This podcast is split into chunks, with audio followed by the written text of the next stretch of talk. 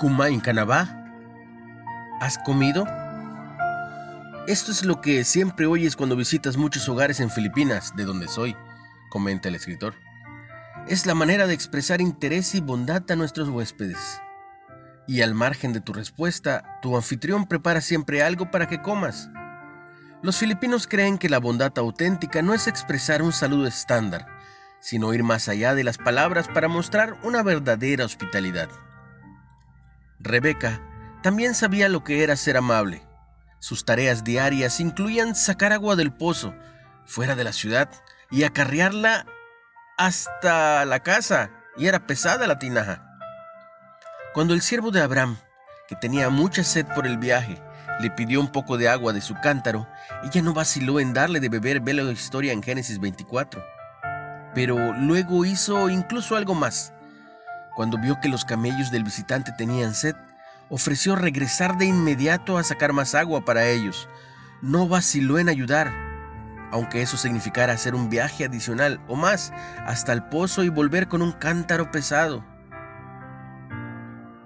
La vida es dura para muchos y a menudo un pequeño gesto de bondad puede alentarlos y levantarles el espíritu.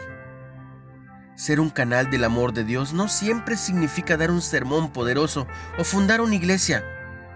A veces puede ser simplemente darle a alguien un vaso de agua.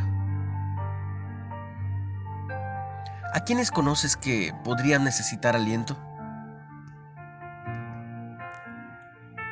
¿Qué acción bondadosa práctica puedes hacer para alentarlos? ¿A quién le podrías dar hoy ese vaso de agua que tanto necesita?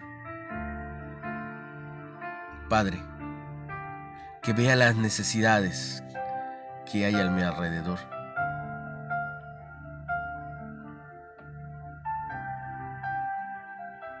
Si puedes, comparte el mensaje. Pudiera ser un vaso de agua para un necesitado de la palabra. Síguenos en Spotify como Reflexiones de Ávila con H y en Facebook como Líderes de Hoy, Nueva Era.